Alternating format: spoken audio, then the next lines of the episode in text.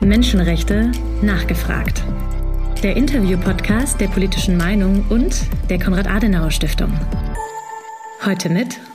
Ja, ich bin Matthias Böhlinger. Ich bin Korrespondent für die Deutsche Welle in der Ukraine und davor war ich fünf Jahre lang Korrespondent in China habe auch Sinologie studiert und mich lange vorher schon mit dem Land befasst. Und äh, ich habe ein Buch geschrieben, das heißt Der Hightech-Gulag. Und da geht es um die Vernichtungskampagne, die China gegen die Uiguren, gegen die Identität und Kultur der Uiguren und gegen die Menschen dort im Moment durchführt. Herzlich willkommen, Matthias, in der Konrad-Adenauer-Stiftung beim Podcast Menschenrechte nachgefragt, der politischen Meinung und der Konrad-Adenauer-Stiftung. Ich freue mich sehr, dass du da bist. Das Buch ist jetzt vor einem Monat knapp erschienen oder ungefähr einem Monat. Guten Monat, ja. Ja, erschienen. 250 Seiten, die sehr inhaltsreich sind und man lernt sehr, sehr viel über China, aber vor allen Dingen auch über das Vorgehen der chinesischen äh, Behörden gegen die Minderheit der Uiguren. Ich glaube, schätzungsweise 15 Millionen Menschen Menschen sollen dort leben, die uigurisch sind, Muslime sind und ethnisch-religiös verfolgt werden. Deshalb lautet der Untertitel deines Buches auch Chinas Verbrechen gegen die Uiguren. Du hast eine relativ ausführliche historische Abhandlung auch und verortest das Ganze auch noch in der Kulturrevolution 1966. Welche Bezüge gibt es zwischen den Säuberungen, die ja Millionen Opfer auch gefordert haben, und der heutigen Behandlung äh, von Minderheiten wie den Uiguren in, im heutigen China?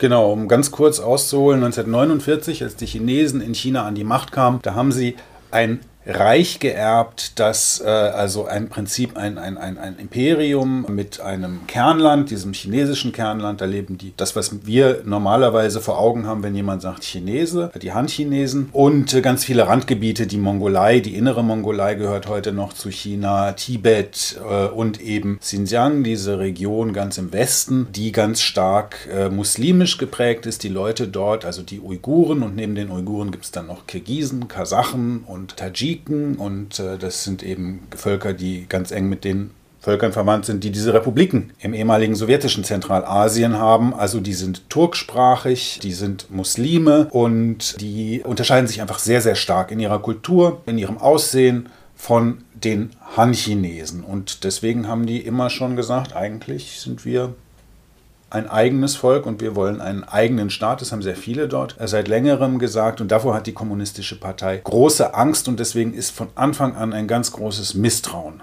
der chinesischen Führung, der chinesischen Kommunisten gegenüber diesen Völkern da und in der Kulturrevolution, als die, als die Kommunisten, als die Anhänger Maos gesagt haben, wir müssen alle feudalen alten Überbleibsel unserer alten chinesischen Kultur zerstören. Da hat man eben ganz besonders auch die Kultur dieser Völker ins Visier genommen, weil man die für noch rückständiger hielt als die chinesische Kultur, die ja auch man eben für rückständig hielt und deswegen zerstören wollte. Das heißt, es gab da zum Beispiel äh, ganz viele Fälle, wo Moscheen in Schweineställe umgewandelt wurden und so weiter. Ne? Also eine ganz, ganz aggressive Zerstörung der Kultur. Viele Chinesen sagen, das ist überall in China passiert, das ist gar nichts Besonderes, aber es ist schon so, dass das für die Menschen, die dort gelebt haben, etwas war, was von den Han-Chinesen ausging. So, das ist die Vorgeschichte. In den 80er Jahren war die Kulturrevolution vorbei, China hat sich geöffnet und überall in China konnten die Menschen plötzlich Dinge sagen, die sie vorher nicht sagen konnten. Und dort in diesen Regionen bedeutete das, dass die Leute sich eben wieder stärker mit ihrer eigenen Kultur beschäftigt haben. Die haben auch sich stärker mit der Religion beschäftigt. Es gab so eine Welle der Religiosität, die dann nach dieser Anti, also nach dieser atheistischen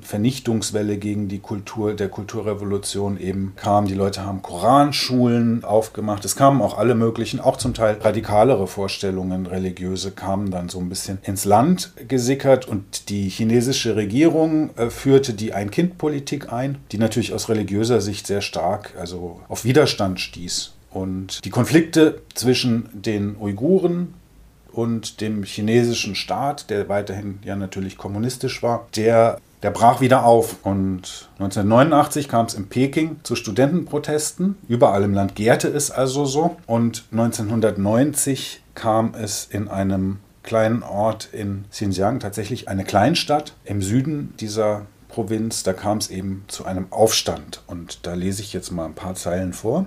Am 5. April 1990 kam es zum Showdown zwischen militanten Religiösen und dem Staat. Es war der erste von vielen. In der Kleinstadt Baren zog eine aufgebrachte Menge vor die Büros von Gemeindeverwaltung und Polizei.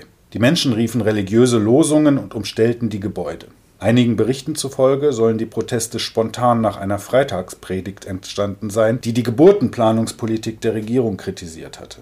Wahrscheinlicher ist aber, dass der Aufstand schon länger vorbereitet worden war. Die Aufständischen waren mit anderen religiösen Personen in der Region vernetzt. Das behauptet jedenfalls Abdul Qadir Yabchan, die rechte Hand des Schulgründers von Kargilik. Ein kurzer Einschub. Yabchan ist jemand, mit dem ich gesprochen habe. Der lebt heute in Istanbul, ist eine der Figuren in dieser religiösen uigurischen Bewegung, die zum Teil dann auch später Verbindungen geknüpft hat zu radikalen anderen islamischen, islamistischen Bewegungen und der kommt von einer dieser Koranschulen und diese Koranschule in Kargilik, die hat sehr große Einflüsse gehabt später auf diese ganzen religiösen Aufständischen und islamistischen Aufständischen, die dann in den 90er Jahren in der Region aktiv waren. Also, der Anführer der Baren-Revolte habe ihm, also Yabchan, damals gesagt, er habe 300 Mann unter Waffen, prahlte Yabchan, als ich ihn in seinem Büro in Istanbul traf. Er selbst habe die Bekennerschreiben der Gruppe verschickt, in denen ein Ende der Geburtenplanung und die Abkehr der kommunistischen Partei vom Marxismus gefordert wurden. Sicher ist, dass in Baren mehr als Steine flogen. Laut offiziellen chinesischen Quellen haben mehr als 200 Bewaffnete mit halbautomatischen Waffen und Pistolen auf die belagerten Beamten geschossen und Sprengsätze und Handgranaten geworfen. Die Sicherheitskräfte waren auf den Gewaltausbruch nicht vorbereitet. Armee und Polizei brauchten Tage, bis sie den Aufstand niedergeschlagen hatten. Nach offiziellen Zahlen waren am Ende 15 Rebellen und sieben Beamte tot. Der Aufstand in dem relativ abgelegenen Ort bei Kashgar jagte eine Schockwelle durch den chinesischen Apparat. Also diese ganzen Konflikte, die bis dahin so vor sich hingegärt hatten, die brechen plötzlich auf und es ist diesen Aufständischen offenbar gelungen, sich zu bewaffnen und der chinesische Staat ist überhaupt nicht vorbereitet. Es dauert Tage, bis die das unter Kontrolle haben und in dem Moment merken die, oh, da ist was im Gange. Und dann reagiert der chinesische Staat mit dem, was er am besten kann, nämlich mit massiver Repression quer durch die ganze Region. Und dann beginnt eine Eskalationsspirale, die im Grunde genommen anhält, bis Xi Jinping 2017 anfängt, wirklich einen großen Teil der Bevölkerung in den Lager zu sperren.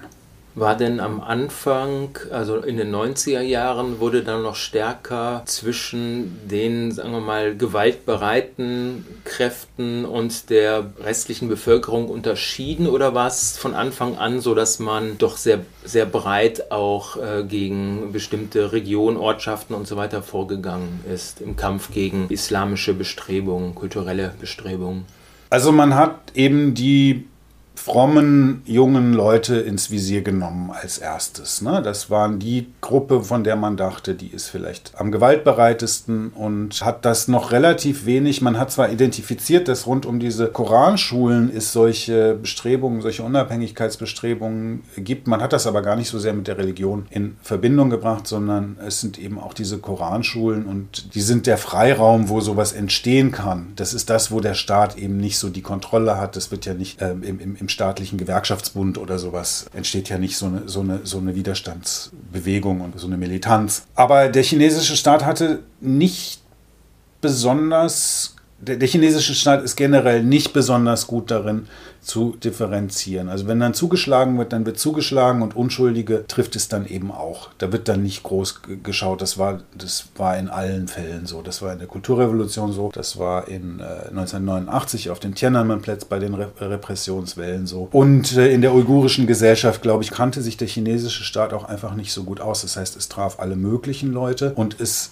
steigert sich dann. Es gibt dann in den 90er Jahren weitere Anschläge und auch Aufstände, also auch, auch spontane Aufstände zum Teil. Und der chinesische Staat zieht die Schlinge immer enger zu um die uigurische Gesellschaft. 1997 verbietet er solche Meshreps heißen die. Das sind so Versammlungen, da kommen meistens junge Männer zusammen, da erzählt einer Witze, da singt einer, da erzählt einer eine Geschichte und da sagt vielleicht auch mal jemand was Politisches. Das war sehr populär damals, das wird dann verboten und damit werden dann eben ganze Bevölkerungsgruppen die an diesen Meschreps teilgenommen haben, geraten dann unter Verdacht. Und so steigt der Druck immer weiter auf die Gesellschaft, äh, am Anfang vor allem im, im Süden. Ne? Die, die Region ist stark gespalten. Es gibt den Norden, der ist dünner besiedelt. Da haben früher neben den Uiguren gab es starke mongolische Einflüsse im Laufe der Geschichte. Da leben die Kasachen zum Beispiel. Und insgesamt ist es so ein bisschen eine durchmischtere, liberalere Atmosphäre. Und der Süden, der Süden ist, das ist eine Wüstenregion und in dieser Wüstenregion gibt es so Oasen, die sind sehr dicht besiedelt. Da wohnen sehr, sehr viele Leute. Und da sind die Leute oft sehr fromm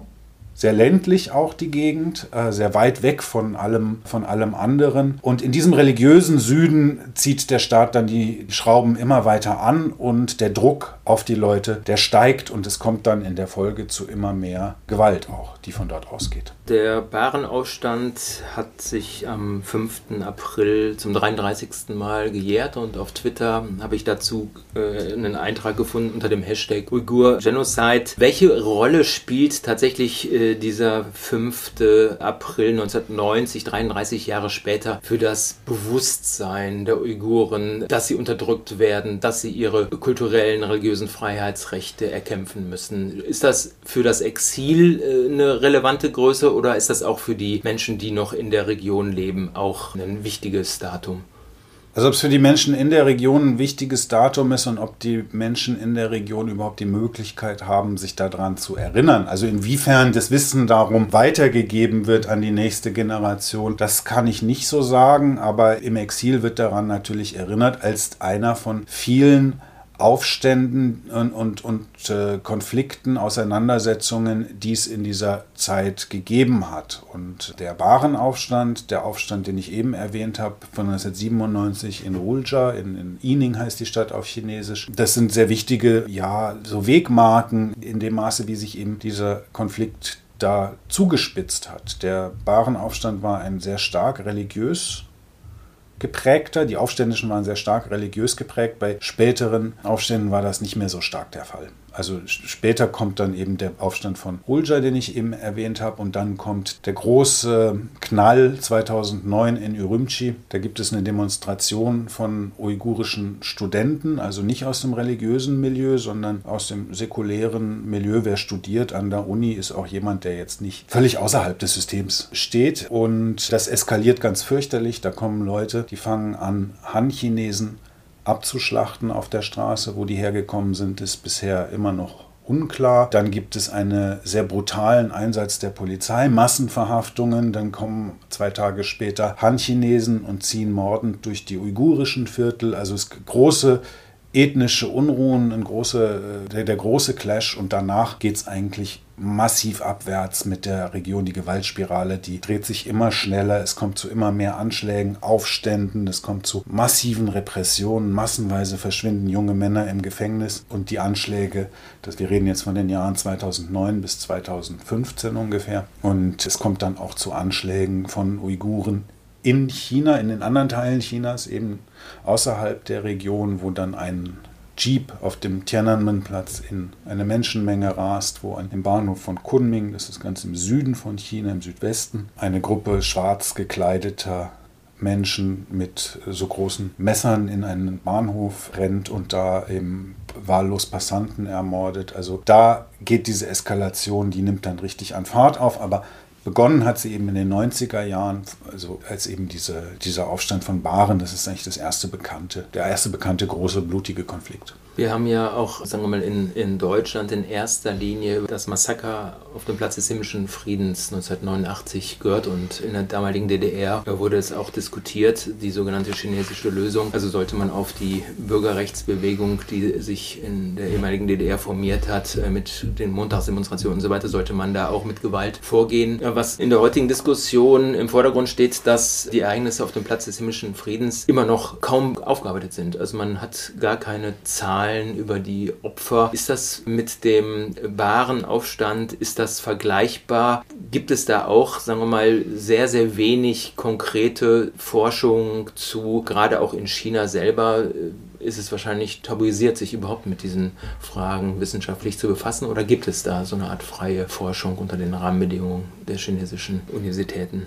Auf dem Platz des himmlischen Friedens war CNN, da war die ARD, da war das ZDF, Die sind da jeden Tag rausgegangen, haben da gefilmt, haben live von da berichtet. Die BBC-Reporterin stand da und im Hintergrund hörte man die Panzer schießen. Das war ist also ein sehr, sehr gut dokumentiertes Ereignis, weil es eben in der Hauptstadt war. Baren ist ein kleiner Ort in der Nähe von Kashgar. Kashgar ist fünf Stunden Flug von Peking entfernt und da war niemand. Ich habe äh, das recherchiert für das Buch. Es gab Zeitungsmeldungen in der New York Times. Es soll in dem Ort dort und dort einen Aufstand gegeben haben. Und es gab in den Parteizeitungen irgendwelche Meldungen, da wurde ein konterrevolutionärer Aufstand niedergeschlagen und so weiter. Es ist kaum dokumentiert, es ist mündlich überliefert, es ist vor allem deswegen auch mündlich überliefert, weil es einigen Leuten, die aus diesem Milieu kamen, aus diesem religiösen Milieu da im Süden Xinjiangs, weil es denen gelungen ist zu fliehen und weil die heute ihre Geschichte erzählen können. Es wurde sozusagen innerhalb dieser,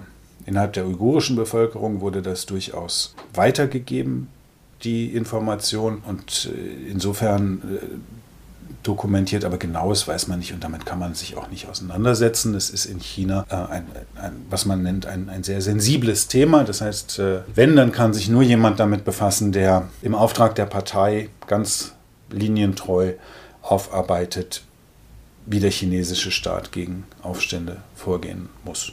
Jetzt haben wir auch in der westlichen Welt äh, ja nicht immer ein einfaches Thema, wenn wir über äh, Islamismus äh, und islamistischen Terrorismus sprechen. Vor allem seit 9-11 gab es auch so eine Art 9-11-Reaktion in der Öffentlichkeit oder auch in der Partei dass man gesagt hat, okay, wir müssen hier auch jetzt tatsächlich äh, aufpassen, dass uns in den muslimischen Bevölkerungsgruppen, dass uns da nicht irgendwie ein äh, Widerstand erwächst, dessen wir nicht Herr werden können.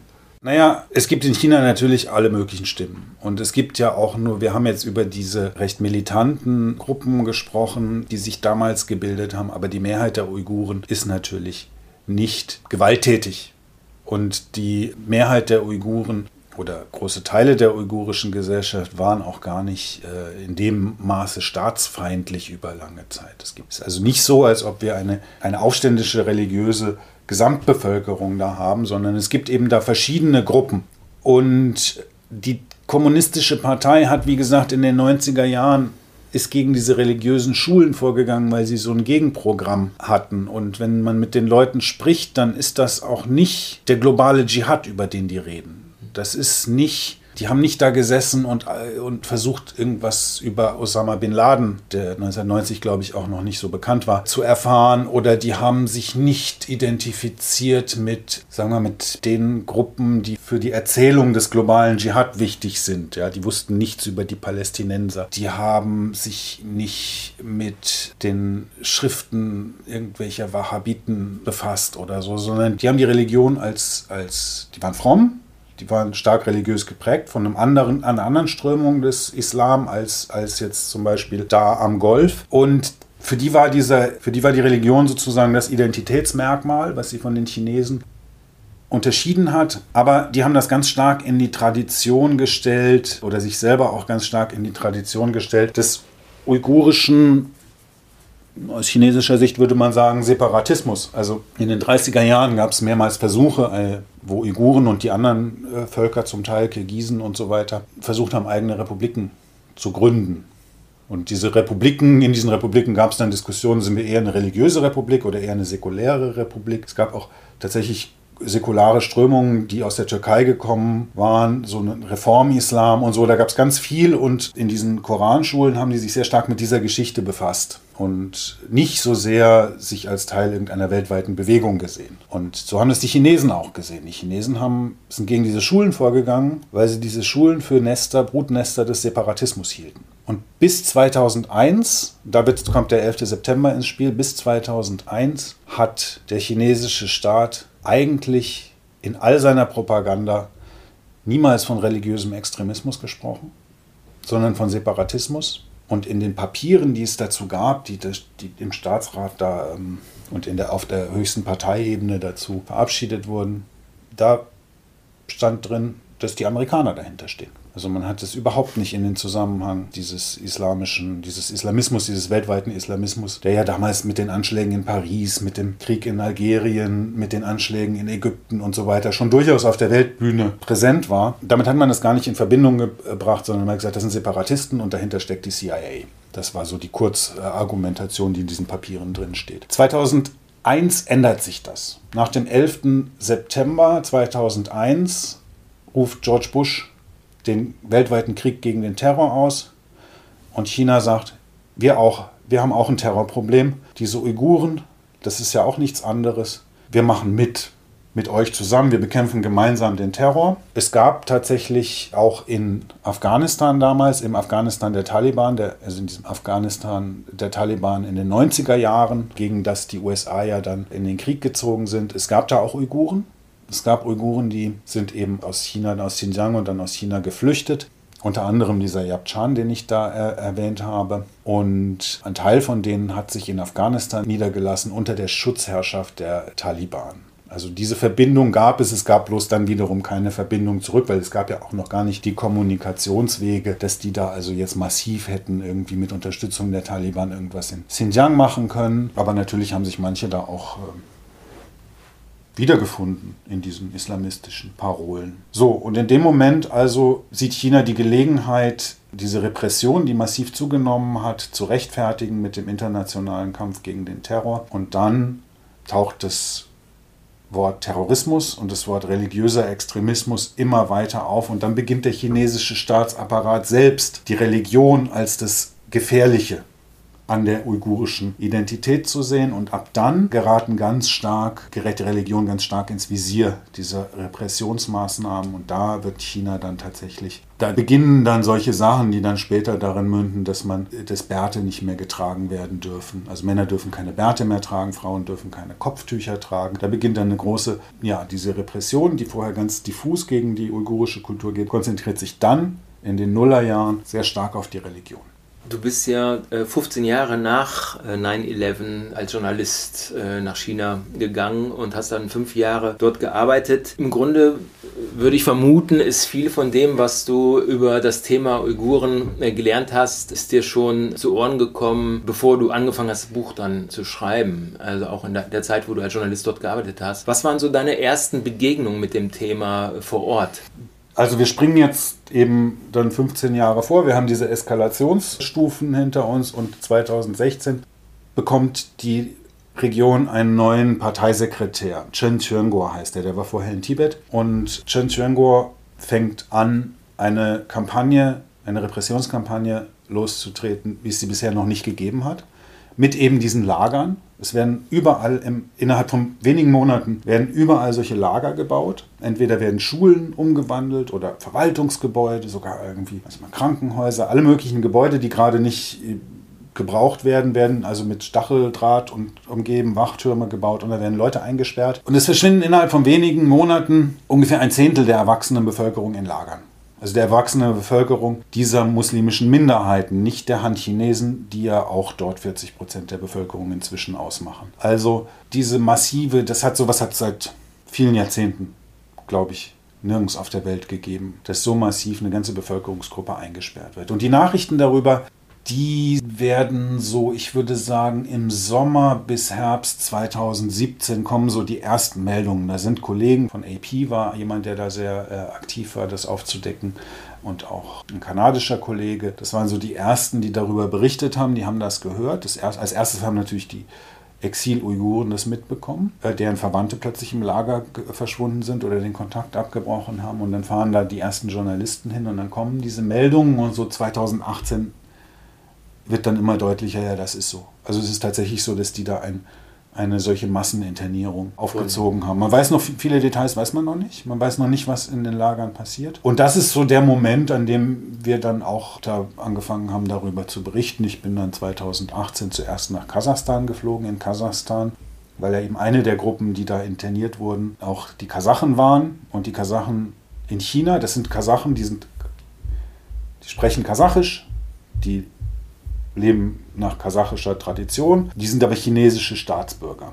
also chinesische Kasachen. Und viele von denen haben Verwandte in Kasachstan und ähm, es sind auch welche in den Lagern gelandet, die kasachischen, einen kasachischen Pass haben oder die mit kasachischen Staatsbürgern verheiratet sind zum Beispiel. Und Kasachstan gelingt es, die rauszuholen und es gelingt einigen von denen eben, sich nach, nach Almaty, nach, in die große, größte Stadt in Kasachstan in Sicherheit zu bringen. Und es ist eben einer der Orte, wo man Augenzeugen dieser Lager treffen kann. Und da war ich 2018 das erste Mal und danach dann auch noch mal in der Region, um mir ein Bild zu machen von den Lagern. Man kann eben da nicht recherchieren, wie man sonst als Journalist recherchiert. Also wenn ich irgendwo hm, normalerweise mich mit einem Thema befasse, dann gucke ich, wer kann mir dazu was sagen, dann mache ich Termine. Vielleicht gehe ich auch mal irgendwie raus und, und, und spreche Leute an und frage, wie geht's euch hier, wie lebt ihr hier und so. Das kann man alles nicht machen, weil die Überwachung da eben so eng ist. Das Einzige, was man eigentlich hat, sind seine Augen oder beziehungsweise in meinem Fall auch noch meine Kamera, weil ich ja fürs Fernsehen da auch gearbeitet habe. Und äh, das Ziel ist dann eben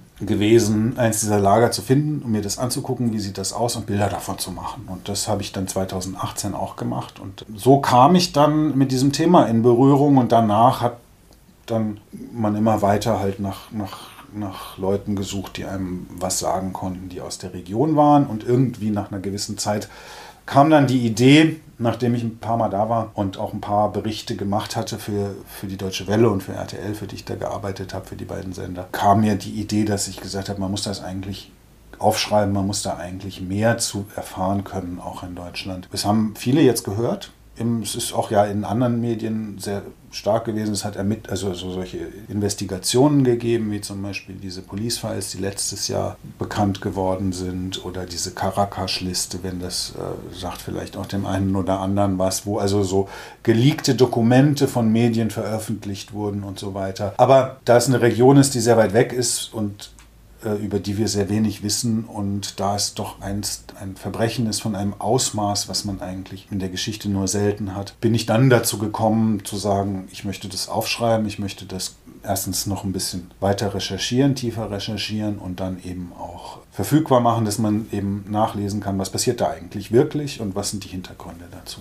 Das ist ja jetzt ein Thema, was, äh, wie du schon angedeutet hast, der chinesischen Seite eher nicht passt, dass es öffentlich auch in Ländern wie äh, Deutschland diskutiert wird, weil Deutschland ja auch ein Wirtschaftspartner ist. Da hat man ja schon auch in unserer Diskussion gemerkt, äh, dass das Thema immer dann besonders stark diskutiert wurde, wenn unsere wirtschaftlichen Interessen in der Region thematisiert werden konnten. Beispielsweise das VW-Werk, was dort angesiedelt worden ist, aufgrund der, sagen wir mal, des Drucks der chinesischen Seite dass sich VW äh, gerade dort auch wirtschaftlich engagiert. Wenn man von der Seite her das Thema betrachtet, wie nimmst du das wahr? Ist die deutsche Diskussion ehrlich, wenn es um Minderheiten, Menschenrechte in China geht? Oder ist die sehr stark daran gekoppelt, was sind jetzt unsere wirtschaftlichen Interessen? Was kann der deutschen Wirtschaft schaden, wenn wir sozusagen in einem Boot sitzen mit den Menschen, die für Menschenrechtsverbrechen verantwortlich gemacht werden gegenüber den Uiguren?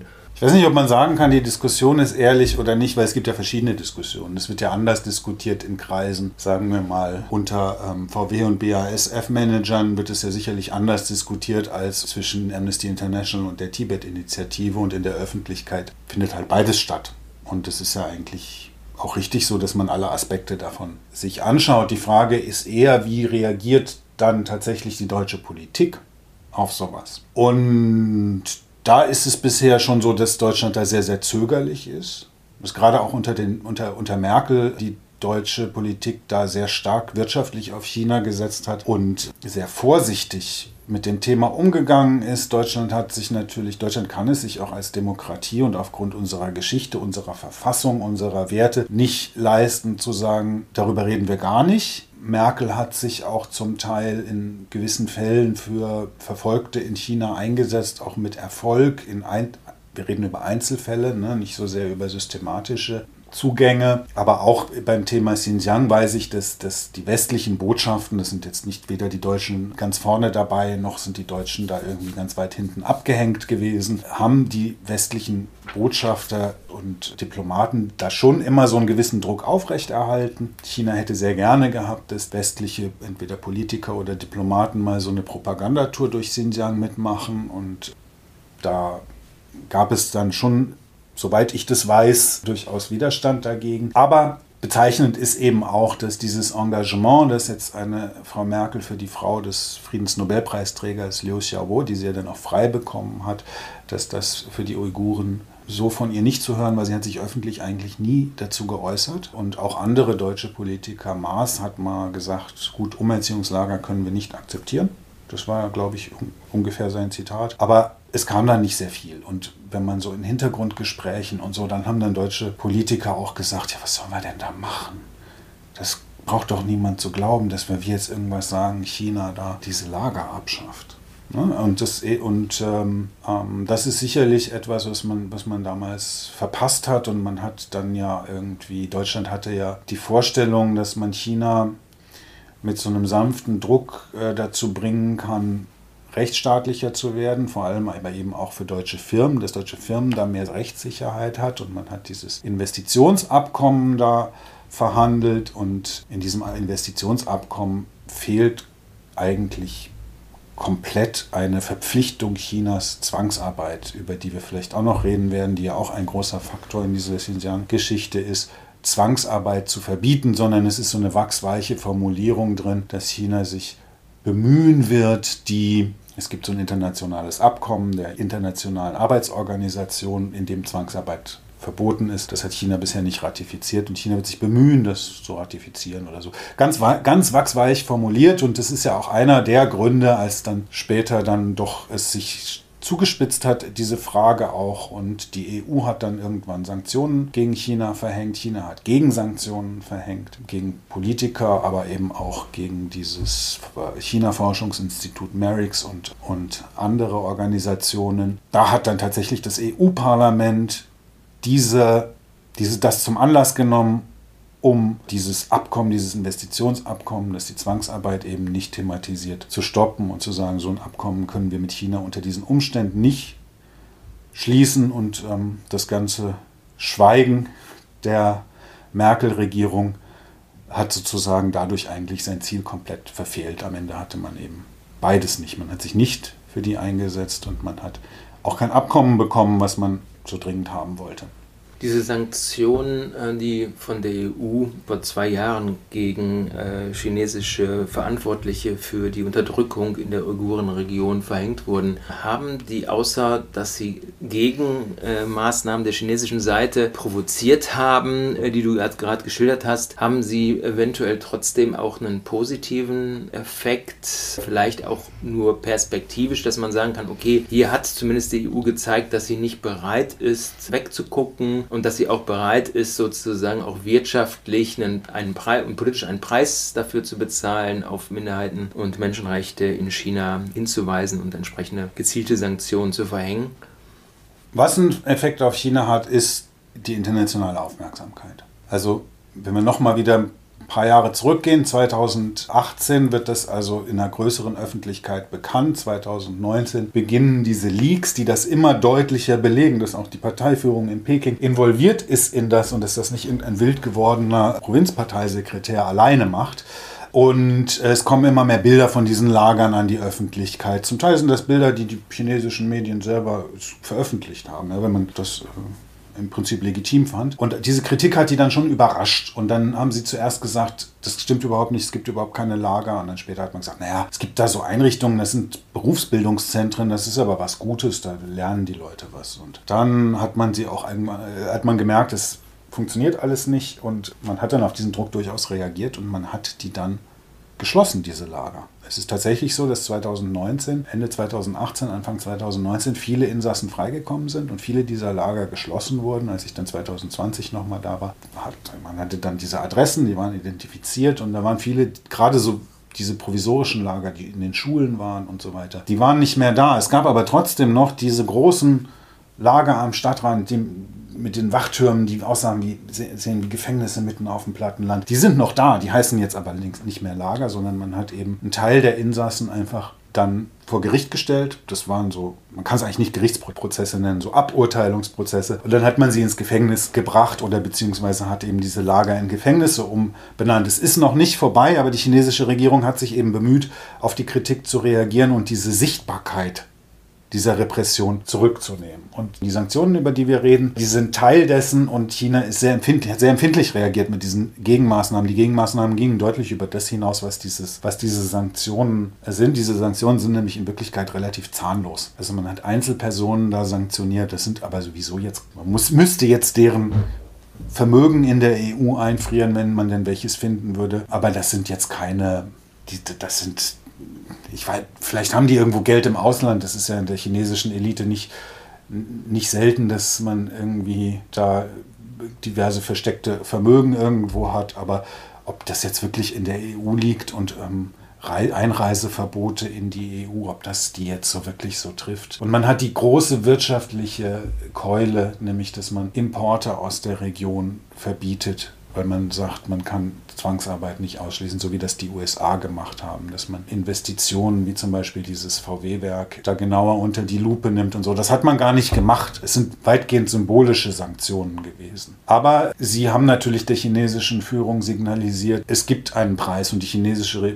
Führung hat sehr empfindlich darauf reagiert. Das bedeutet eben schon, dass das eine gewisse eine gewisse Symbolwirkung hat es auf jeden Fall für die, für die weitere Diskussion, aber es ist bei weitem nicht das, was nötig wäre, um das dort zu stoppen. Ich finde es auf jeden Fall sehr spannend, dass die Chinesen doch innerhalb sehr kurzer Zeit mit relativ schmerzhaften Gegensanktionen gegen auch sehr bekannte äh, China-Experten und auch Abgeordnete im Europaparlament reagiert hat, die jetzt nicht mehr äh, nach China einreisen dürfen, wenn sie es vorher noch durften. In dem Kontext fand ich es auch sehr spannend, äh, welche Aufmerksamkeit und öffentliche Diskussion es zu dem UNO-Bericht von Frau Bachelet gegeben hat, der Hochkommissarin für Menschenrechte in Vereinten Nationen, bei den Vereinten Nationen, die hat am letzten Arbeitstag äh, hat sie äh, einen Bericht äh, zur Lage der Menschenrechte in der chinesischen Region Xinjiang äh, vorgelegt und die Bundesregierung hat darauf reagiert und gesagt, wir rufen die chinesische Regierung dazu auf, allen Menschen in Xinjiang umgehend in vollem Umfang ihre Menschenrechte zu gewähren. Alle willkürlich Inhaftierten müssen sofort freigelassen werden. Und man hat gesagt, dass man sich mit seinen europäischen Partnern abstimmen möchte. Äh, du hast auch in deinem Buch einiges dazu geschrieben und kannst uns auch noch eine Passage vorlesen. Ja. Vor dem Menschenrechtsausschuss der Vereinten Nationen kommt es regelmäßig zum Showdown zwischen den Gegnern und Unterstützern Chinas. Westliche Länder haben mehrmals Resolutionen gegen die massiven Menschenrechtsverletzungen eingebracht. Sie werden regelmäßig von einer Mehrheit der Staaten unterzeichnet, die sich zum Westen zählen. Europa, Nordamerika, Australien und Neuseeland. Daraufhin bringt ein China-freundliches Land jeweils eine Gegenresolution ein, die China zum Beispiel bemerkenswerte Errungenschaften in Xinjiang attestiert und das Land dafür lobt, Menschenrechte zu fördern und zu schützen. Auf der Seite Chinas unterschreiben Länder wie Kuba und Russland, aber auch einige der größten Länder mit muslimischer Bevölkerung sind jeweils dabei. Pakistan, Iran, Ägypten, Saudi-Arabien, Syrien. Die Türkei und die zentralasiatischen Republiken, die enge Verbindungen nach Xinjiang haben, enthalten sich. Wie aktiv China versucht, seine Sicht in internationalen Institutionen durchzusetzen, zeigt der Fall der Hochkommissarin für Menschenrechte der Vereinten Nationen. Jahrelang verhandelten Michelle Bachelet, die dieses Amt bis August 2022 innehatte, und der chinesische Staat über eine Reise nach Xinjiang. Also die Vereinten Nationen, die haben versucht, Zugang zu bekommen und sich selbst ein Bild zu machen. Als sie im Mai 2022 schließlich möglich wurde, bekam Bachelet die übliche Schönwettertour durch Vorzeigeeinrichtungen. Ihr wurden Bilder von Terroranschlägen gezeigt, mit denen China die Unterdrückungskampagne stets rechtfertigt. Auf einer abschließenden Pressekonferenz erweckte sie den Eindruck, der Propaganda voll auf den Leim gegangen zu sein. Ihre Kritik an China war wachsweich, Sie sei nicht auf Ermittlungsmission, sondern sehe ihre Reise als Chance für den Dialog, erklärte sie. Sie habe Probleme angesprochen und die chinesische Regierung ermahnt, dass Antiterrormaßnahmen im Einklang mit dem internationalen Recht stehen müssten, nicht ohne sogleich zu relativieren. Das ist eine Diskussion, die ich mit vielen Ländern führe. Menschenrechtsaktivisten und Exil-Uiguren waren entsetzt. Soweit aus dem Buch. Also es gab diese Reise und es waren alle völlig schockiert, dass sie praktisch die Propagandapunkte der chinesischen Regierung da wiederholt hat und sich sehr zurückgehalten hat mit Kritik. Und man wusste zu dem Zeitpunkt schon, dass seit längerem ihr Büro, also ihre, diese Organisation, das Hochkommissariat für Menschenrechte, an einem Bericht über Xinjiang gearbeitet hat und da auch Zeugen interviewt hat. Also die aus den Lagern berichten. Das heißt, man wusste, die weiß, was da los ist. Und dann macht sie sowas. Und das war ziemlich schockierend. Und das war im Mai 2022 diese Reise. Und am 31. August 2022 endete ihre Amtszeit. Sie hatte gesagt, sie kandidiert nicht für eine zweite Amtszeit. Und dieser Bericht lag in den Schubladen. Und dieser Bericht hatte eben das Potenzial, da sehr große Wellen zu schlagen. Und sie hat ihn am letzten Tag ihrer Amtszeit, am 31. August 2022, wirklich wenige Minuten vor Mitternacht, also veröffentlicht. Sie hat also diesen Bericht hinterlassen und ist gegangen und war dann weg. Und der Bericht hat es wirklich in sich, weil er all das bestätigt, was Menschenrechtsorganisationen vorher gesagt haben, weil er tatsächlich auch völkerrechtlich relevante Schlüsse zieht.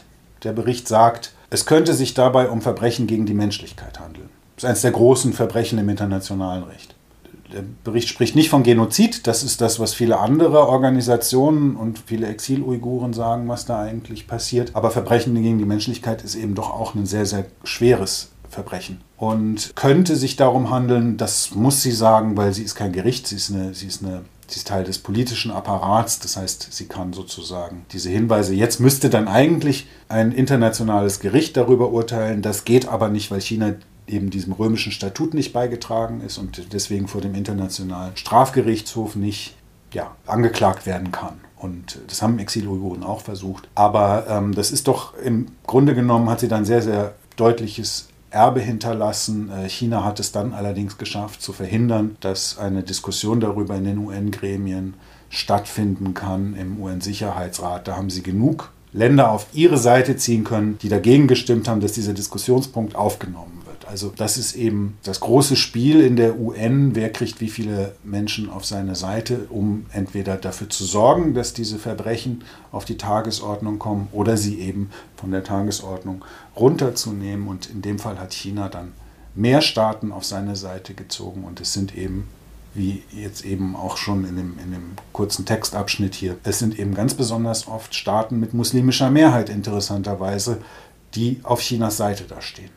Vielen Dank für die sehr ausführliche Beschreibung dieses spannenden politischen Vorgangs auf UN-Ebene. Der Titel deines Buches äh, heißt der Hightech-Gulag. Und China hat bei uns ja tatsächlich in den letzten Jahren äh, ein Image erhalten, das dort schon so ein bisschen die Dystopie totaler Überwachung, Staatlichkeit inszeniert wird. Äh, mit Gesichtserkennung, man läuft bei Rot äh, über die Ampel und bekommt dann soziale Punkte abgezogen und darf nicht mehr mit öffentlichem Nahverkehr fahren, so um es mal auf in der Nussschale zu packen. Wie weit ist das Thema spezifisch nochmal für die Minderheiten wie die Uiguren relevant? Diese totale Überwachungsstaatlichkeit, die wir in Ansätzen dort tatsächlich heute umgesetzt sehen in China. China? Wie weit sind gerade Minderheiten, politisch verfolgte, kriminalisierte Bevölkerungsgruppen davon nochmal betroffen?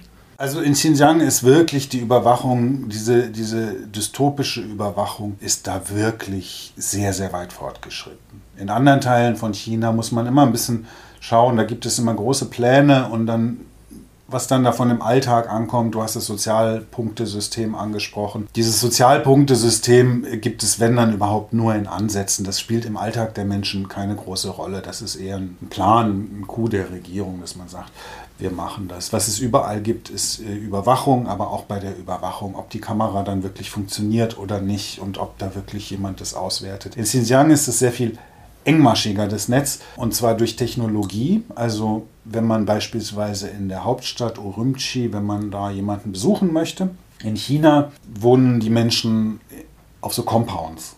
Wohnungsbau ist immer so organisiert, dass mehrere Blocks meinetwegen gemeinsam und da ist dann ein Zaun drumherum. In China steht die Tür zu diesem Zaun, da stand sie zumindest bis vor Covid, stand meistens offen. Das war nur so ein, irgendwie ein architektonisches Feature, was da war, was aber jetzt nicht dazu genutzt wurde, dass da tatsächlich jetzt niemand rein und raus kann. Ähm, in manchen teureren Wohngebieten wird dann auch ist dann vielleicht auch jemand, der da irgendwie das Tor überwacht oder so. Aber das spielt nicht so eine große Rolle. In Xinjiang ist an jedem dieser Tore hängt so ein Kasten mit einem Bildschirm, einer Kamera und so einem Feld, wo man den Ausweis drauflegen kann. Und wer durch diese Tür möchte, der muss sich da vorstellen, er muss sein Gesicht scannen lassen. Das wird dann per Gesichtserkennung erkannt und seinen Ausweis da drauflegen, sodass die Polizei eigentlich immer eine Meldung bekommt in ihre Systeme, Person X ist jetzt in den Compound so und so gegangen und hat da eventuell sogar die und die Person besucht. Die Komitees, es gibt immer so ein Einwohnerkomitee für jede, für jede Siedlung. Die überwachen die Menschen ganz stark, die machen da Besuche, die gehen gemeinsam mit der Polizei vorbei und schauen, ob wirklich nur die Leute, die in der Wohnung gemeldet sind, in dieser Wohnung sind und so weiter. Überall sind solche Polizeistationen, die auch ganz, ganz viele Kameras wieder um sich herum haben. Und am Ende ist es so, dass im Hintergrund irgendwelche Computer laufen und da wird es wirklich, wirklich beängstigend. Die, diese Computer, diese Rechenzentren, die werten alle möglichen Daten aus zu jeder Person. Da kommt der Stromzähler. Da kommen Kameras, die Nummernschilder lesen können. Die gucken, wo dein Auto ist. Wenn du tanken musst, dann musst du deinen Ausweis vorzeigen. Wenn jetzt jemand mit deinem Auto tankt und es, also jemand anderes mit deinem Auto tankt und du dieses Auto verliehen hast, dann sagt der Computer, Moment, da ist irgendwas nicht in Ordnung. Da muss man mal gucken. Wenn deine Stromrechnung zu hoch ist, dann wird gesagt, irgendwas stimmt da nicht. Die Stromrechnung ist zu hoch. Wenn du irgendwelche Verwandten hast, die vielleicht mal auffällig wurden, wie gesagt, Polizei, geh mal da gucken. So. Und diese Algorithmen, die da im Hintergrund sind, das sind auch gar keine komplizierten Algorithmen. Es ist eher so, dass man sagt, wenn das erfüllt ist, dann das. Dann wirst du markiert in diesem Computersystem und dann kannst du ins Lager kommen, weil du zu viel Strom verbraucht hast. So funktioniert und, und der Polizist, der dich dann ins Lager holt oder der, wer auch immer das beschließt, dass du ins Lager kommst, der hat vielleicht nur diese Meldung vom System als verdächtig markiert. Also es gibt, wir haben ja eben durch diese vielen Leaks, die wir da bekommen haben aus dem System, haben wir Listen bekommen von Gefangenen, die durch dieses System markiert wurden. Und da sieht man dann eine Liste mit mehreren tausend Namen und von diesen tausenden Namen steht dann dahinter im Lager, im Gefängnis, schon verurteilt und so weiter. Und bei ganz wenigen steht nicht verurteilt oder nicht im Lager, weil, weil Grundschüler. Und dann hat das System halt offensichtlich es, äh, sind manche Sachen nicht bedacht in diesen Algorithmen und dann hat er manchmal Kinder einfach markiert als Terrorverdächtige. Also dagegen kannst du dich dann nicht mehr wehren. Das ist das Dystopische daran. Das ist wie unter Stalin. Das du aus irgendeinem Grund, den du nicht kennst, du weißt ja nicht, du kennst ja als. Wir wissen ein bisschen was über dieses System, natürlich nicht alles, weil wir diese Leaks gesehen haben, aber ein Uigure, der dort lebt, oder eine Uigurin oder ein, ein, eine Kasachin, die wissen das ja nicht. Da kommt einfach jemand, nimmt dich mit und schickt dich ins Lager und sagt zu dir, ja, du bist eine vertrauensunwürdige Person. Das ist einer der Begriffe, die dort verwendet wurden. Lieber Matthias, das war äh, ein sehr spannendes Gespräch mit dir über deine Arbeit in China, deine Recherchen äh, zur Lage der Unterdrückung der Uiguren und über dein aktuelles Buch, das immer noch fast druckfrisch hier vorliegt, der Hightech-Gulag, Chinas Verbrechen gegen die Uiguren. Ich freue mich, dass du da warst beim Podcast Menschenrechte nachgefragt und ich freue mich noch mehr, dass du auch beim Menschenrechtsdialog in Weimar im September nochmal mit mir über dein Buch sprechen wirst und dann zwar live vor Publikum. Dann herzlich willkommen ein zweites Mal im September in Weimar und danke, dass du da warst heute. Ich danke dir, Oliver. Die politische Meinung. Neutral geht gar nicht. Ein Audiopodcast der Konrad-Adenauer-Stiftung.